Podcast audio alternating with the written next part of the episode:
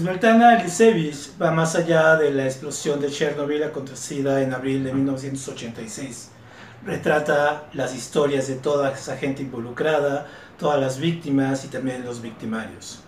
Echémosle un ojo.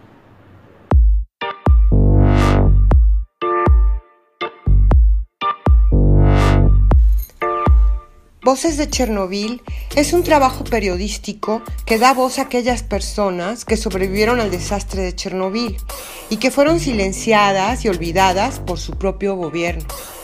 Este libro les da la oportunidad de contar su historia. El libro de la escritora bielorrusa incluye entrevistas con trabajadores de los equipos de rescate, pilotos de helicópteros, aldeanos evacuados a la fuerza por autoridades de la zona, altos cargos del Partido Comunista y científicos.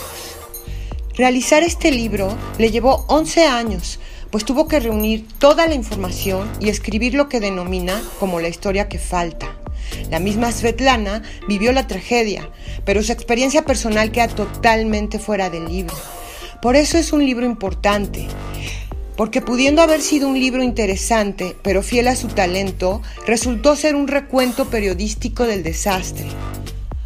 Voces de Chernobyl está planteada como si fuera una tragedia griega, con coros y unos héroes marcados por un destino fatal, cuyas voces fueron silenciadas durante muchos años por una política representada aquí por la antigua Unión de Repúblicas Socialistas Soviéticas.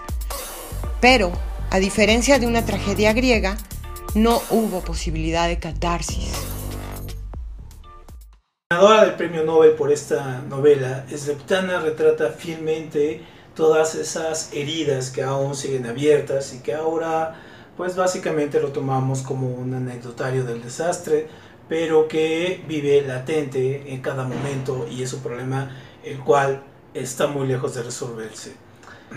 Literatura no apta para aquellos con la piel muy delgada, es una literatura fuerte, es una letra que dice cosas, cosas fuertes y que nos abre un retrato básicamente de todo aquello que no conocimos de estas dictaduras comunistas de los 80. A buscarlo ya.